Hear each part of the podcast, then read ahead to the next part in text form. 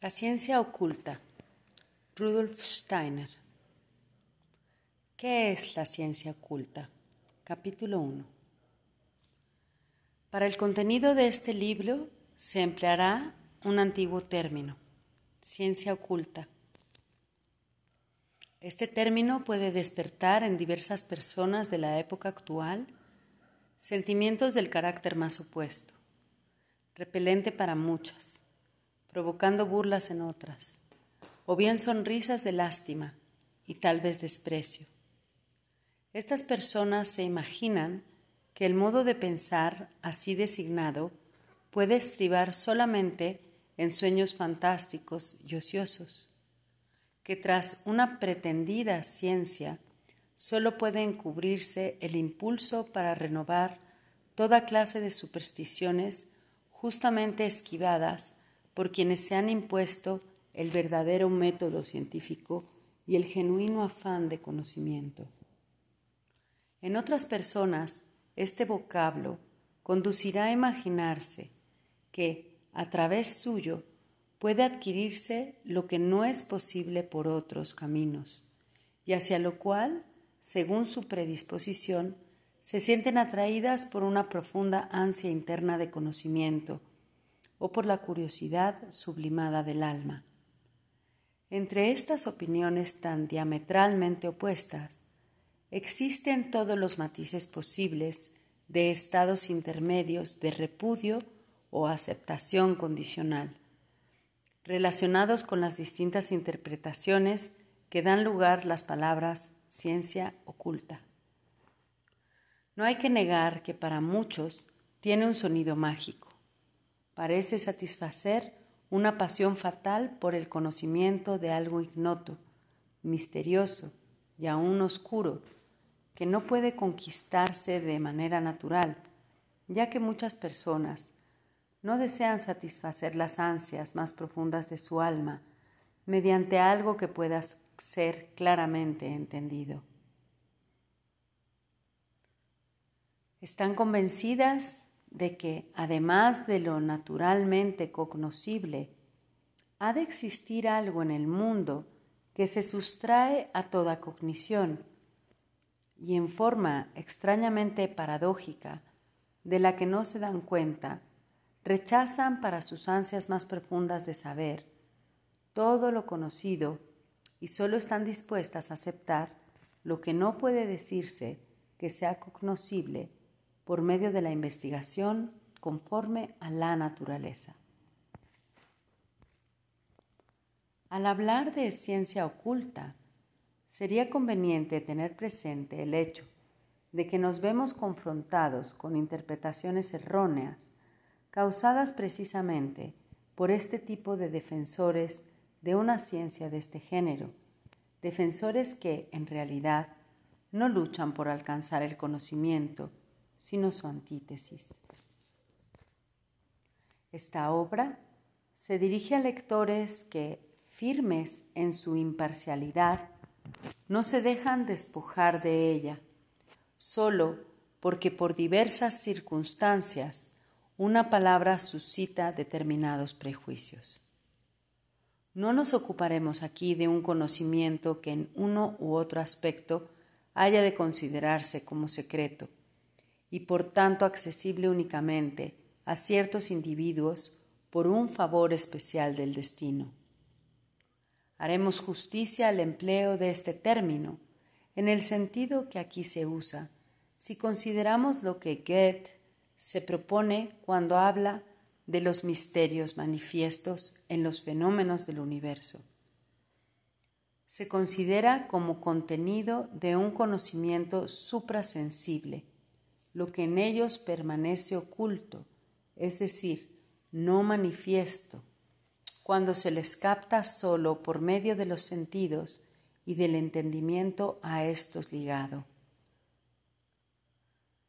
Obviamente, lo que aquí se entiende por ciencia oculta no es ciencia para el que considere científico solamente lo que se revela a través de los sentidos y mediante el intelecto, a su servicio. Sin embargo, si tal persona quisiera comprenderse a sí misma, debería reconocer que rechaza la ciencia oculta, no con base en una comprensión bien fundamentada, sino obedeciendo un mandato que surge de su apreciación puramente subjetiva. Para comprender esto, basta considerar cómo se origina la ciencia y qué significado tiene en la vida humana. El origen de la ciencia, en su naturaleza esencial, no se descubre examinando los objetivos que ella abarca, sino observando el género de actividad científica. Hemos de considerar la actitud del alma en el proceso mismo en que ella adquiere el conocimiento científico. Con el hábito de poner en movimiento este género de actividad, tan solo cuando nos ocupamos de las manifestaciones de los sentidos, fácilmente nos formamos la opinión de que la manifestación sensoria es lo esencial, sin darnos cuenta de que determinada actitud anímica ha sido aplicada nada más que a la manifestación de los sentidos. Es posible, no obstante, trascender esta arbitraria limitación personal y haciendo a un lado esa aplicación peculiar, considerar las características de la actividad científica como tal. En eso nos basamos para referirnos al conocimiento de un contenido del mundo, no perceptible a los sentidos, como algo científico. La comprensión humana quiere ocuparse de este contenido del mundo de la misma manera que está activa en el de las ciencias naturales. La ciencia oculta pretende desvincular los métodos de investigación y la actitud mental inquisidora, propios de las ciencias naturales, de su aplicación especial en su propia esfera donde se circunscriben a la relación y al decurso de los fenómenos físicos, pero al mismo tiempo desea conservar su manera especial de pensar y sus demás peculiaridades. La ciencia oculta se propone enfocar lo no sensible de la misma manera que las ciencias naturales enfocan lo sensible, lo que implica que en tanto éstas mantienen su método de investigación y manera de pensar dentro del mundo sensible, la ciencia oculta trata de considerar el empleo de esta actividad mental relacionada con la naturaleza como una especie de autoeducación anímica, para aplicar luego lo adquirido a los dominios de lo suprasensible. Su modo de proceder consiste en que, si bien no se ocupa de los fenómenos de los sentidos como tales, enfoca el contenido no sensible del mundo, precisamente de la misma manera que el investigador de la naturaleza habla del contenido del mundo sensible. Retiene del método científico natural la actitud anímica que prevalece en él, es decir, precisamente aquello que define la investigación natural como ciencia. De ahí que esta investigación oculta pueda con razón llamarse ciencia.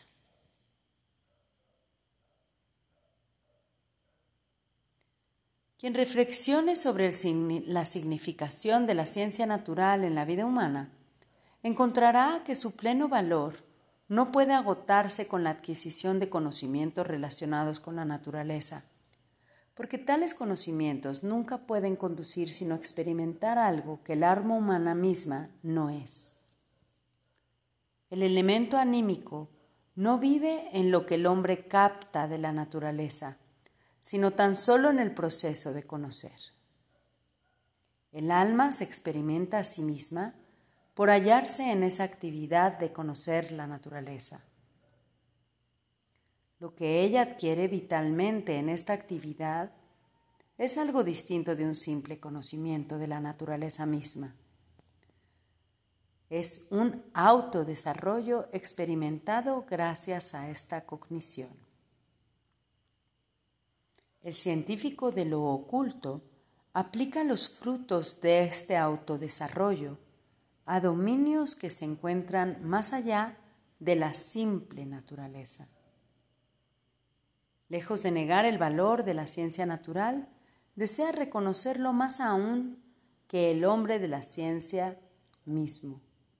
Sabe que sin el rigor que priva en el modo de pensar de la ciencia natural, no puede fundamentarse ninguna ciencia. Y sabe también que una vez adquirido tal rigor por haber penetrado a fondo en el espíritu del pensar científico natural, puede retenerlo el alma para emplearlo en otros dominios. Sin embargo, hay algo que puede darnos en qué pensar. Al estudiar la naturaleza, se siente el alma sostenida por el objeto que estudia, en grado mucho mayor que cuando corresponde a contenidos no sensibles del mundo. En este caso es necesario que el observador, por impulsos puramente internos, posea en mayor grado la facultad de mantener el carácter del modo de pensar científico. Como muchas personas inconscientemente creen que este modo de pensar solo puede mantenerse intacto dentro del cauce ofrecido por los fenómenos naturales, se sienten inclinadas a decidir, mediante una declaración tajante,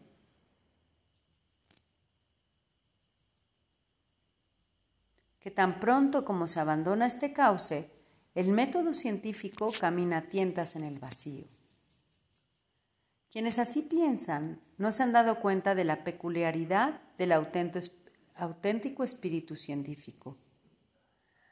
Basan sus opiniones en su mayor parte sobre los errores que por necesidad surgen cuando la actividad científica no está suficientemente robustecida por la observación de los fenómenos naturales y cuando a pesar de esto el alma desea entregarse a la consideración de las regiones no sensibles del mundo.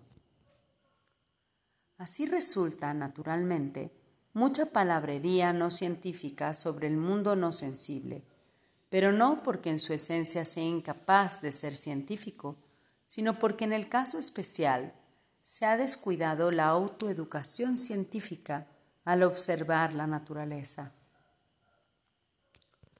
Por lo que antecede, quien se ocupe de la ciencia oculta, sin duda necesitará tener conciencia plena de toda clase de fuegos fatuos que se presentan cuando sin, el, sin apoyo de un sólido criterio científico se discute algo relativo a los misterios manifiestos del mundo. No obstante, precisamente en este punto, a nada se llega si al principio de una exposición sobre ciencia oculta nos detenemos en toda clase de errores, ante personas influidas por prejuicios que desacreditan cualquier investigación de tipo culto, ya que por la existencia efectiva de numerosos errores opinan que todo este esfuerzo carece de justificación. Sin embargo, considerando que los hombres de ciencia o los críticos de mentalidad científica rechazarán la ciencia oculta con base únicamente a la declaración tajante antes mencionada, y que la referencia a los errores es sólo un pretexto, a menudo inconsciente, toda discusión con tales opositores se convierte en infructuosa. En realidad, nada les impedirá objetar muy justificadamente que nada puede determinar de manera definitiva, a priori, hasta qué punto es válida la creencia de una persona de que otra se halla en error. Por tanto, quien aspire a la ciencia oculta no puede sino presentar simplemente lo que a su juicio cree poder sustentar. Solo aquellos que evitando toda declaración autoritaria sean sensibles a la índole de las informaciones que se desarrollan con los misterios manifiestos de los eventos cósmicos, pueden apreciar la justificación del ocultista para impartirlas. De hecho, le incumbe mostrar la relación entre sus acertos y otras conquistas alcanzadas en el campo del conocimiento y de la vida. ¿Qué objeciones son posibles y hasta qué grado las realidades directas, externas, obvias de la vida corroboran sus observaciones? Sin embargo, no deberá nunca tratar de presentar sus informaciones en forma tal que el efecto se produzca mediante su arte de persuadir, más que por el contenido de ellas. He aquí una objeción que se oye con frecuencia respecto de las exposiciones de la ciencia oculta. Estas exposiciones no ofrecen prueba de lo que alegan. Afirman simplemente esto o aquello y dicen que la ciencia oculta lo constata. Lo que sigue será transgiversado si se supone que este criterio rige su contenido.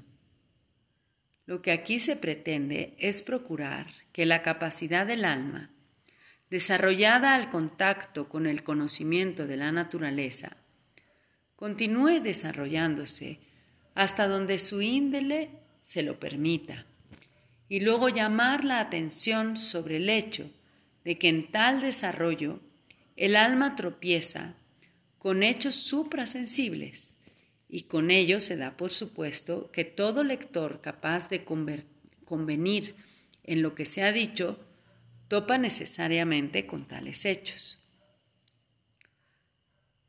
Es cierto, sin embargo, que desde el momento en que entramos en los dominios de la ciencia espiritual, existe una diferencia en comparación con el punto de vista puramente científico natural. En la ciencia natural, los hechos se encuentran dados en el mundo sensible. El expositor de la ciencia natural considera la actividad del alma como secundaria frente a las relaciones y al curso de los acontecimientos en aquel mundo sensible. En cambio, el expositor de la ciencia espiritual ve en la necesidad de colocar en primer término la actividad anímica, pues depende de ella el que sus oyentes o lectores puedan llegar a los hechos de manera apropiada. No es como en las ciencias naturales donde los hechos existen, aunque incomprendidos, ante la percepción humana, incluso si, sin su actividad anímica. En la percepción espiritual solo entran gracias a la actividad del alma. El, expositor de la ciencia espiritual supone, por consiguiente, que el lector busca los hechos mancomunadamente con él. Impartirá la presentación narrando el proceso de su descubrimiento y en la narración prevalecerá la actitud mental propia de los métodos de la ciencia oficial, no una arbitrariedad personal. Por lo tanto, será también necesario que el expositor explique los métodos mediante los cuales se llega a la consideración de lo no sensible, de lo suprasensible.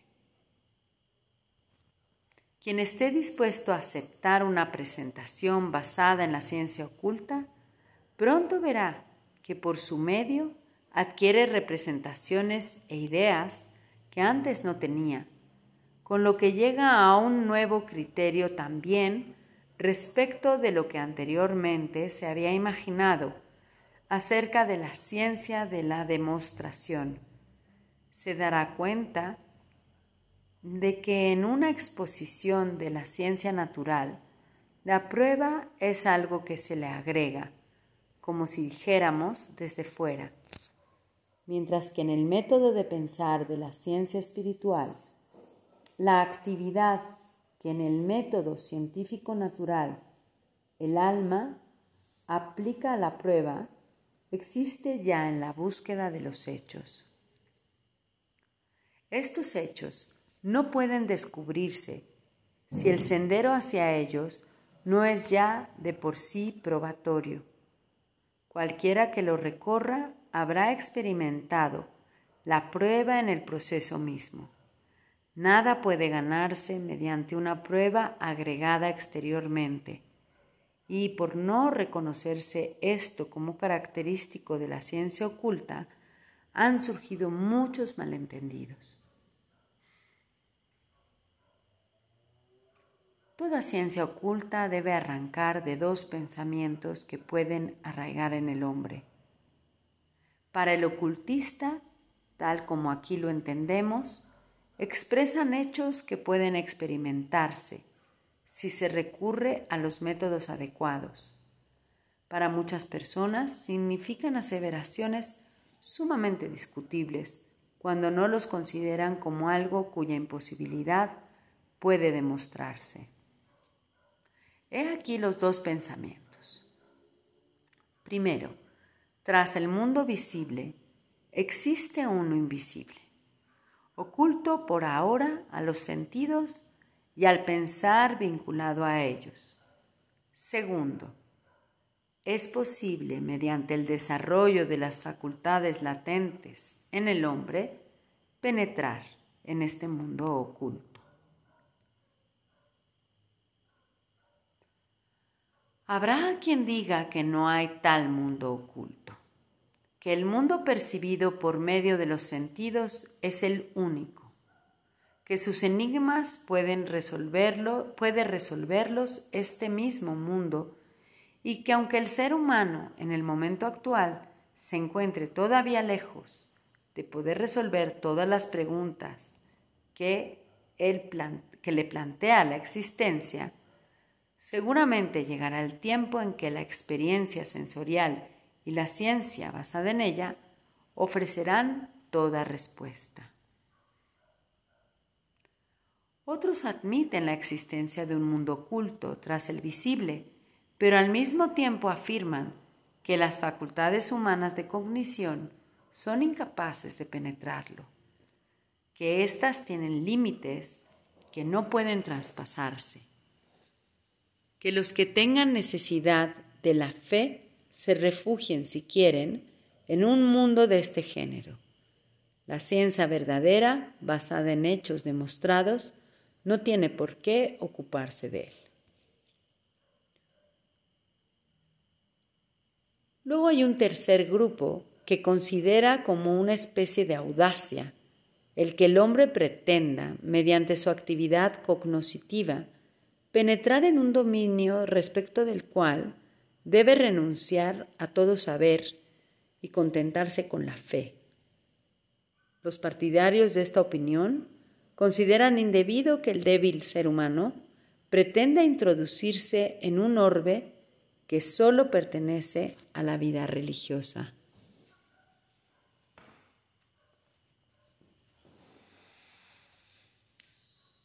También hay quienes sostienen que el conocimiento común de los hechos del mundo sensible está al alcance de todos, pero en lo que corresponde a lo suprasensible vale únicamente la opinión personal del individuo, lo que excluye el hablar de ello con certidumbre de alcance general.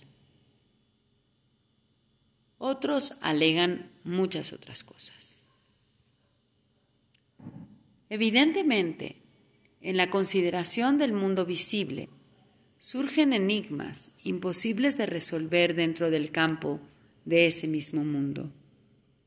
Ni serán jamás resueltos sin trascender lo fenoménico por grandes que fueren los progresos de la ciencia, porque los hechos visibles, por su propia naturaleza interna, apuntan claramente hacia la existencia de un mundo oculto.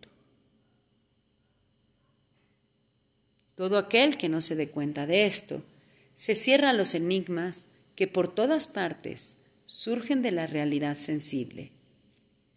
No quiere darse cuenta de ciertas interrogaciones y problemas. Cree, por tanto, que todos los problemas pueden resolverse por medio de los hechos manifiestos. Admitamos, desde luego, que efectivamente todas las preguntas que sí quiere formular podrán hallar respuesta con base en hallazgos científicos futuros. Mas una persona que nada pregunta sobre ciertas cosas, ¿por qué habría de esperar recibir respuesta? Los que aspiran a la ciencia oculta ponen de manifiesto simplemente que para ellos es evidente por sí misma la existencia de tales preguntas, como expresión plenamente justificada del alma humana. Al fin y al cabo, la ciencia no puede quedar comprimida dentro de los límites, prohibiéndole al hombre el hacer preguntas libres de prejuicio. A la opinión de que existen límites para el conocimiento humano que no pueden trascenderse y que obligan al hombre a detenerse ante un mundo invisible, hemos de replicar que no puede haber duda alguna con respecto a la imposibilidad de penetrar ese mundo con su tipo de cognición. Quien la considere como el único tipo posible no podrá menos que creer que no le está permitido al ser humano penetrar en un mundo superior, aunque existiera. Pero sí es posible desarrollar otro modo de cognición. Ese otro podrá conducirnos al mundo suprasensible. En cambio, de considerar lo imposible, se llega a un punto de vista desde el cual toda discusión acerca de lo suprasensible aparece como puro absurdo. El único fundamento para semejante opinión, imparcialmente considerada, es el hecho de que, para quien la sostiene, esta otra clase de cognición le es desconocida. ¿Cómo puede alguien emitir un juicio sobre algo que él mismo confiesa no conocer? Lógicamente, solo es lícito hablar de lo que se conoce y nada debe afirmarse de lo que se ignora. De tal manera, de pensar sin prejuicios, solo puede reconocer el hecho a transmitir lo que es experiencia propia, mas no el de declarar inexistente aquello que no se conoce o no interesa. A nadie puede negársele el derecho de permanecer indiferente ante lo suprasensible, pero nunca podrá haber razón válida de que alguien se constituya en autoridad no sólo en lo que él mismo puede saber, sino también con respecto a los presuntos límites de los demás seres humanos. A todos los que sostienen que es audacia introducirse en el mundo espiritual, la ciencia oculta les advierte que sí es posible esta penetración y que es un pecado dejar que se estanquen las facultades que posee el hombre en vez de desarrollarlas hacer uso de ellas. Finalmente, aquel que piense que las opiniones relativas al mundo suprasensible son asunto estrictamente personal, niega lo que es común a todo ser humano no cabe duda de que la certera visión de estas cosas debe adquirirla cada cual por sí mismo, pero es también un hecho que todos los seres humanos que avanzan lo suficientemente llegan no a resultados diferentes, sino a lo mismo. Las diferencias de opinión existen únicamente en tanto que los hombres deseen llegar a las supremas verdades no por un sendero científico consagrado, sino por el de la arbitrariedad personal. Por otra parte, hemos de admitir sin más que sólo el que está dispuesto a adentrarse vitalmente en sus peculiaridades es capaz de reconocer la autenticidad de la senda de la disciplina oculta.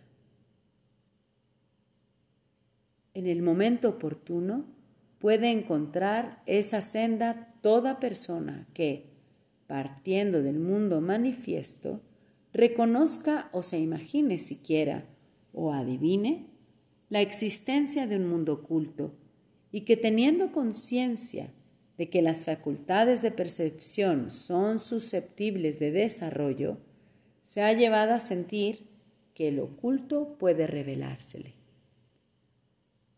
A la persona que haya llegado a la ciencia oculta por medio de tales experiencias anímicas, se le abre no sólo la perspectiva de encontrar la respuesta a ciertas preguntas que surgen de su sed de conocimiento, sino también la perspectiva muy diferente de convertirse en vencedor de todo lo que estorba y debilita la vida.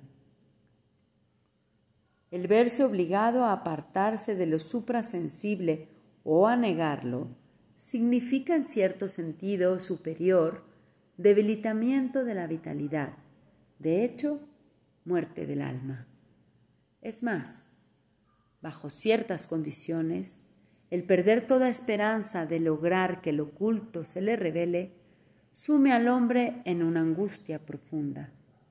Aquella muerte y esta desesperación en sus múltiples formas son al mismo tiempo antagonistas anímicos interiores de las aspiraciones en el sentido de la ciencia oculta. Surgen cuando decrece la fuerza interior del hombre, en cuyo caso toda fuerza vital para que entre en su posesión ha de introducirse desde fuera. En este estado de mengua percibe, eso sí, las cosas, los seres y los acontecimientos que aparecen ante sus sentidos.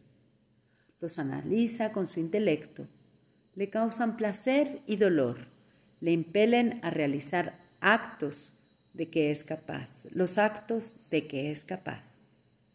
Puede seguir así adelante por cierto tiempo, pero de todos modos, llega tarde o temprano al momento en que muere interiormente, al agotarse lo que el mundo puede ofrecer a su limitada personalidad. Este no es un acerto derivado de la experiencia personal de un individuo, sino el resultado de una consideración sin prejuicios de todo lo que es vida humana.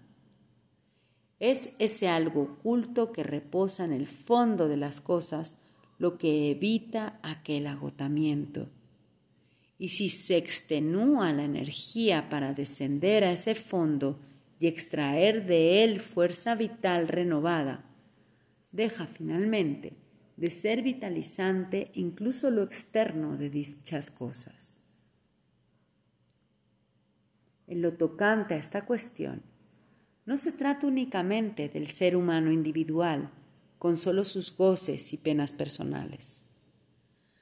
Precisamente mediante acertadas consideraciones científico-espirituales, adquiere el hombre la certeza de que desde el punto de vista superior, esos goces y penas del individuo están íntimamente ligados al bienestar o malestar del mundo entero. Esas consideraciones le ofrecen un camino por el que llega a comprender que si no despliega sus facultades de la manera de vida, daña al mundo entero y a todas las criaturas que lo habitan. Si esteriliza su vida, descuidando su relación con lo suprasensible, no sólo destruye algo en sí mismo, destrucción que puede acabar por llevarle a la desesperación, sino que a causa de su flaqueza obstaculiza la evolución del orbe en que vive. Sin duda, el ser humano puede equivocarse, ceder a la creencia de que no existe ese mundo oculto y que la totalidad de lo efectivo o potencial existente está ya contenido en lo que aparece a sus sentidos y a su entendimiento. Pero esta ilusión solo es posible para la superficie de la conciencia, no para sus profundidades. El sentimiento y el deseo no se supeditan a esta engañosa creencia. De una manera u otra, volverán siempre a ansiar algo oculto, y si se les priva de ello, conducirán al hombre a la duda o a la inseguridad en la vida e incluso, como ya hemos dicho, a la desesperación. Una cognición que revele lo oculto es capaz de superar todo abatimiento, toda duda, toda inseguridad, toda desesperación. En una palabra, todo lo que debilita la vida y la incapacita para el necesario servicio al mundo. He aquí el admirable fruto del conocimiento de la ciencia espiritual. Proporcionar a la vida fuerza y entereza, no solo satisfacción al deseo de saber. Inagotable es la fuente de donde este conocimiento deriva su energía para el trabajo y la confianza en la vida. Nadie que alguna vez haya realmente bebido y se haya refugiado repetidamente en esa fuente, se alejará de ella sin sentirse fortalecido. Hay personas que no quieren saber nada acerca de este conocimiento porque ven algo morboso en lo que acabamos de decir y tienen absoluta razón con respecto a lo superficial y externo de la vida. No quieren ver atrofiado lo que ellos sienten que constituye la llamada realidad vital. Les parece signo de flaqueza volver la espalda a esta realidad y buscar la salvación en un mundo oculto que para ellas es solo fantástico e imaginario. La investigación científico-espiritual, so pena de caer en un estado morboso de ensueño y debilidad, ha de reconocer que no son del todo injustificadas tales objeciones, pues descansan en un criterio sano que por la única razón de no penetrar en lo profundo de las cosas, quedándose solo en su superficie, no llega a la verdad total, sino solo a una verdad parcial. Si el esfuerzo por alcanzar el conocimiento suprasensible tendiera a debilitar la vida y a apartar a los hombres de la verdadera realidad, tales objeciones serían ciertamente lo bastante sólidas para hacer perder pie a este movimiento espiritual. Más aún, en respuesta a tales puntos de vista, los esfuerzos científico-espirituales no tomarían tampoco el camino correcto si pretendieran defenderse en el sentido usual de la palabra. También en este caso, el único enfoque correcto consiste en destacar su propio valor, reconocible por todo espíritu imparcial, evidenciando cómo aumentan las fuerzas y el vigor vitales en aquellos que se adentran en su disciplina de la forma de vida. Ningún afán hacia lo espiritual puede transformarnos en personas extrañas al mundo, en soñadores. Por el contrario, fortifica al hombre suministrándole las energías procedentes de las fuentes de vida, de las que también procede el hombre en cuanto a su elemento espiritual y anímico.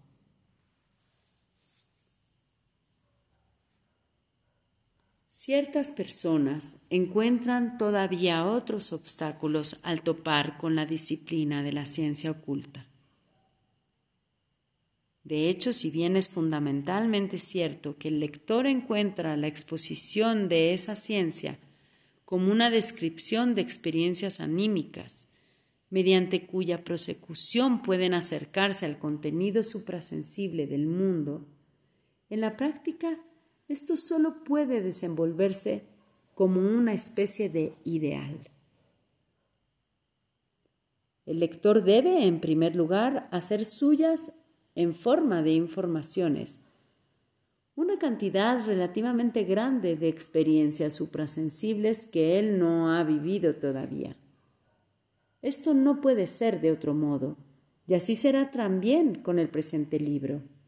El autor describirá lo que él cree saber respecto a la naturaleza del ser humano, de su conducta en el nacimiento y la muerte, así como en su estado incorpóreo en el mundo espiritual, y describirá además la evolución de la Tierra y de la humanidad. Por lo tanto, podría parecer como si a pesar de lo dicho, se estableciese la condición de presentar cierta dosis de pretendido conocimiento en forma de dogmas, para los cuales se exige la creencia basada en el principio de autoridad. Pero este no es el caso. En realidad, lo que puede conocerse acerca del contenido del mundo suprasensible se encuentra presente en el autor como un contenido viviente del alma. Y si uno se familiariza con este contenido, el acto mismo de familiarizarse enciende en uno mismo los impulsos que conducen a los correspondientes hechos suprasensibles. La lectura de los conocimientos científico-espirituales provoca una vivencia distinta de la originada por la comunicación de los hechos manifiestos. Cuando leemos informaciones relativas al mundo manifiesto, quedamos al margen de ellas, simplemente leemos sobre ellas. En cambio, cuando leemos de la forma de vida informaciones relativas a los hechos suprasensibles, aunamos nuestra vida a la corriente de la existencia espiritual. Así, al dar cabida a los resultados, damos cabida al mismo tiempo a nuestra propia senda interior hacia ellos. Es cierto que a menudo el lector no se da ninguna cuenta al principio de lo que aquí se trata. Nos imaginamos la entrada en el mundo espiritual demasiado parecida a una experiencia sensible.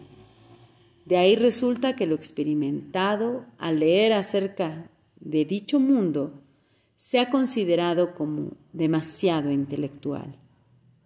No obstante, por el hecho de dar cabida verdaderamente a estos pensamientos, estamos ya dentro de ese mundo y lo único que hace falta es darnos cuenta clara de que lo que tomábamos tan solo por información intelectual se había experimentado ya, aunque inconscientemente.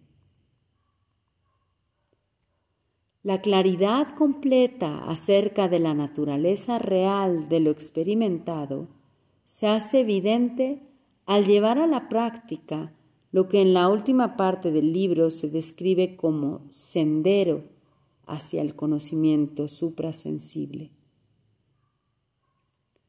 Fácilmente podría creerse que lo correcto fuera lo contrario, esto es, que primeramente debiera describirse este sendero, pero no es este el caso para todo el que sin dirigir su mirada anímica hacia los hechos determinados del mundo suprasensible practique los ejercicios solo con el fin de penetrar en él, seguirá siendo ese mundo un caos confuso e indefinido.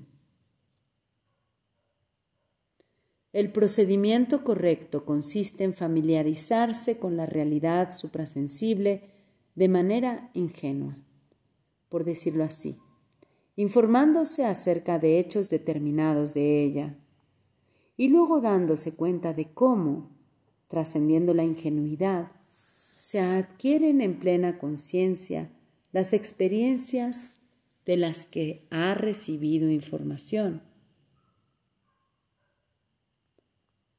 Si nos adentramos en las descripciones de la ciencia oculta, nos convencemos de que ella ofrece el único camino seguro hacia el conocimiento supersensible.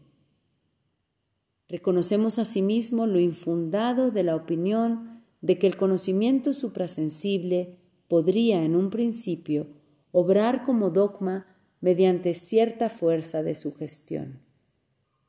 En efecto, este conocimiento se adquiere mediante una actividad anímica que le despoja de toda tendencia meramente sugestiva y solo le da la posibilidad de hablar a otra persona valiéndose de los mismos medios por los que ella recibe todas las verdades que apelan a su sensato criterio. La razón de que al principio el lector no se dé cuenta de que vive en el mundo espiritual no reside en una percepción sugestiva y desconsiderada de lo que ha leído, sino en la sutileza y lo desacostumbrado de lo que se experimenta gracias a la lectura. Por lo tanto, recibiendo primero las informaciones tal como se dan en la primera parte del libro, nos convertimos por de pronto en partícipes del conocimiento del mundo espiritual. Mediante la aplicación práctica de los ejercicios anímicos indicados en la segunda, nos convertimos en conocedores independientes de dicho mundo.